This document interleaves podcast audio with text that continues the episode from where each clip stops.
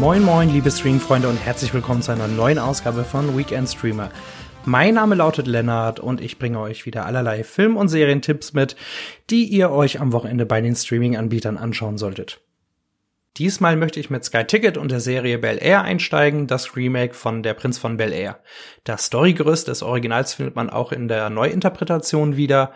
Will Smith ist ein Jugendlicher in Philadelphia. Nachdem er in der Heimat in Schwierigkeiten gerät, schickt ihn seine Mutter nach Kalifornien und bringt ihn bei seiner Tante Vivian und seinem Onkel Phil unter, die in einer prachtvollen Villa in Bel Air mit ihren drei Kindern Carlton, Hillary und Ashley sowie ihrem Butler Jeffrey leben. Dort angekommen mischt Will natürlich das Ganze ein wenig auf. Und der große Unterschied zum Original, Bel Air erzählt eine zusammenhängende Story, also hat dieses episodische nicht mehr und ist keine Comedy, sondern ein recht ernstes Jugenddrama über einen Teenager, der seinen Platz in einer völlig fremden Umgebung sucht.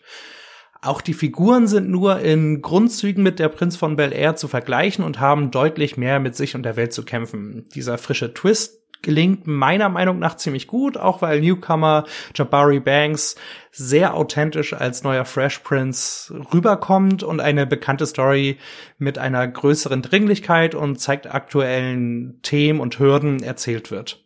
Fantastisch finde ich auch die neue Version von Hilary Banks, die im Original eher am Rande stand und in der Neuauflage viel mehr zu tun bekommt und sich eher als Aktivistin zeigt, äh, statt als verzogenes Rich Kid.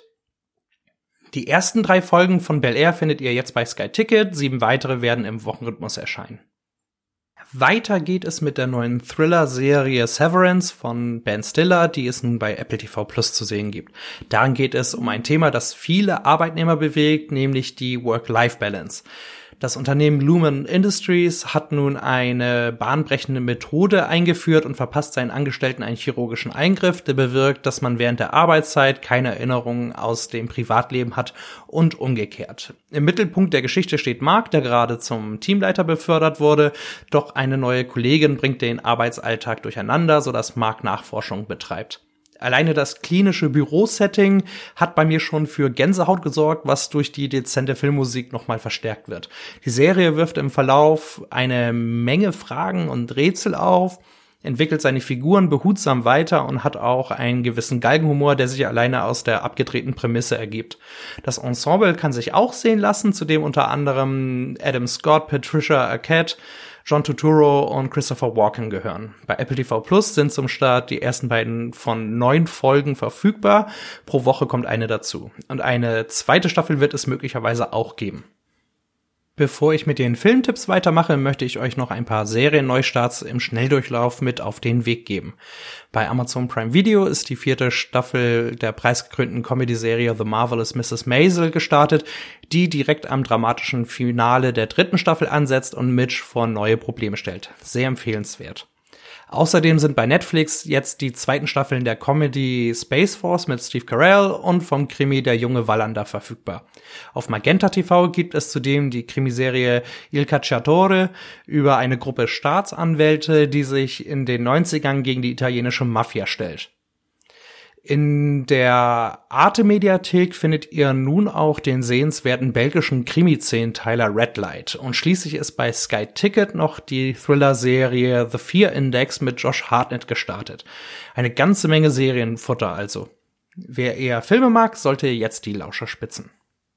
Denn bei Amazon Prime Video ist jetzt der erfolgreichste Kinofilm aus dem Jahre 2020 zu finden. Nein, nicht Bad Boys 3 oder Tenet, sondern der chinesische Kriegsfilm The 800. Der spielt zu Beginn des zweiten japanisch-chinesischen Krieges im Jahre 1937 etwas über 450 versprengte chinesische Soldaten haben sich in einem Warenhaus in Shanghai verbarrikadiert, geben vor, insgesamt 800 Leute zu sein und versuchen ein 20.000 Mann starkes japanisches Heer abzuwehren. Pathos lässt sich bei Kriegsfilmen selten vermeiden, aber bei The 800 wird man zum Glück nicht mit Patriotismus zugebombt. Vielmehr stehen die mitreißenden Actionsequenzen im Vordergrund, die durch kürzere Atempausen inklusive Charaktermomenten, auch wenn die Figuren recht flach geschrieben sind, entschleunigt werden. Wer Filme wie Christopher Nolans Dunkirk mag, macht hier nichts falsch. Für Fans von gelungenem Psycho-Horror hätte ich zudem den Independent-Film The Apartment im Köcher, den es ebenfalls bei Amazon Prime Video zu sehen gibt. Darin sucht eine junge, psychisch fragile Frau einen Neuanfang in Los Angeles und findet eine schicke Wohnung in einer ruhigen Gegend zu einem fairen Preis. Wer schon mal etwas über den Wohnungsmarkt im Lala Land gehört hat, dürfte sich nicht wundern, dass hier irgendetwas nicht stimmt.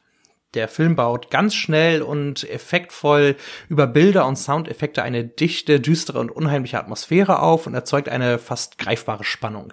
Manche Jumpscares gehen zwar in die Leere, aber ein paar nette Story-Twists, eine tolle Leistung von Hauptdarstellerin Brian Bloom und der Schlussakt sind eine gute Entschädigung, wie ich meine.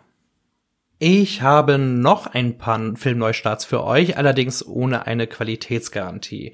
Bei Netflix ist seit dieser Woche der Actionfilm Fistfall of Vengeance mit dem indonesischen Martial Arts Genie Iko Uwais abrufbar. Ebenfalls bei Netflix ist seit heute das Horror-Sequel The Texas Chainsaw Massacre zu finden, in dem Leatherface wieder die Kettensäge anschmeißt. Und zu guter Letzt hat Sky Ticket neuerdings den gar nicht mal verkehrten Body-Horror-Film Rabbit, also geschrieben R-A-B-I-D, mit Laura Vandervoort im Angebot. Und jetzt ist es aber höchste Zeit für meinen Doku-Tipp. Da hätte ich mal etwas vom wenig bekannten Streamingdienst Plex, geschrieben P-L-E-X, der kostenlos ist und sich über Werbespots finanziert. Es geht um den Dokufilm Chesley Bonestell, A Brush with the Future, der sich um den titelgebenden Architekten dreht, der unter anderem an der Konstruktion der Golden Gate Bridge mitgewirkt hat. Außerdem war Bonestell als Mateur und Hintergrundmaler bei Filmen wie unter anderem Citizen Kane unterwegs, hat atemberaubende Bilder vom Weltraum gemalt, das Raumfahrtprogramm der USA inspiriert und gilt unter Filmemachern als einer der Pioniere in puncto Futurismus. Die Doku ist zwar sehr geradlinig und schlägt keine großen Kapriolen, aber die Person Chesley Bonestell an sich und der Fakt, dass nur wenige etwas mit seinem Namen anfangen können, sind irgendwie faszinierend. Zum Abschluss muss ich noch den Rohrkrepierer der Woche durch die Mangel nehmen. Und diesmal führt mich die Suche zu Netflix und der amerikanisch-thailändischen Sci-Fi-Romanze AI Love You. Schon die Prämisse ist wirklich dämlich. In der nahen Zukunft gibt es Gebäude mit künstlicher Intelligenz, die über menschliche Emotionen angetrieben werden. Eine dieser künstlichen Intelligenzen soll bald gelöscht werden, verliebt sich aber in eine Frau, entkommt irgendwie im Körper eines Mannes und versucht seine Herzdame für sich zu gewinnen. Das Ganze ist weder gut noch blöd genug, um wenigstens ungewollt komisch zu sein. Und die Story und die Reaktion der Charaktere ergeben hinten und vorne keinen Sinn. Es wird noch niveauloser Pipi-Kaka-Humor eingestreut und das Desaster ist perfekt. Dann bevorzuge ich doch eher das Single-Leben. Und damit hätten wir es für diese Woche auch geschafft. Wie immer hoffe ich, dass ich euch mit meinen Empfehlungen das Wochenende versüßen konnte. Ich wünsche euch ein paar ruhige und besinnliche Tage vor der Glotze. Bis nächste Woche.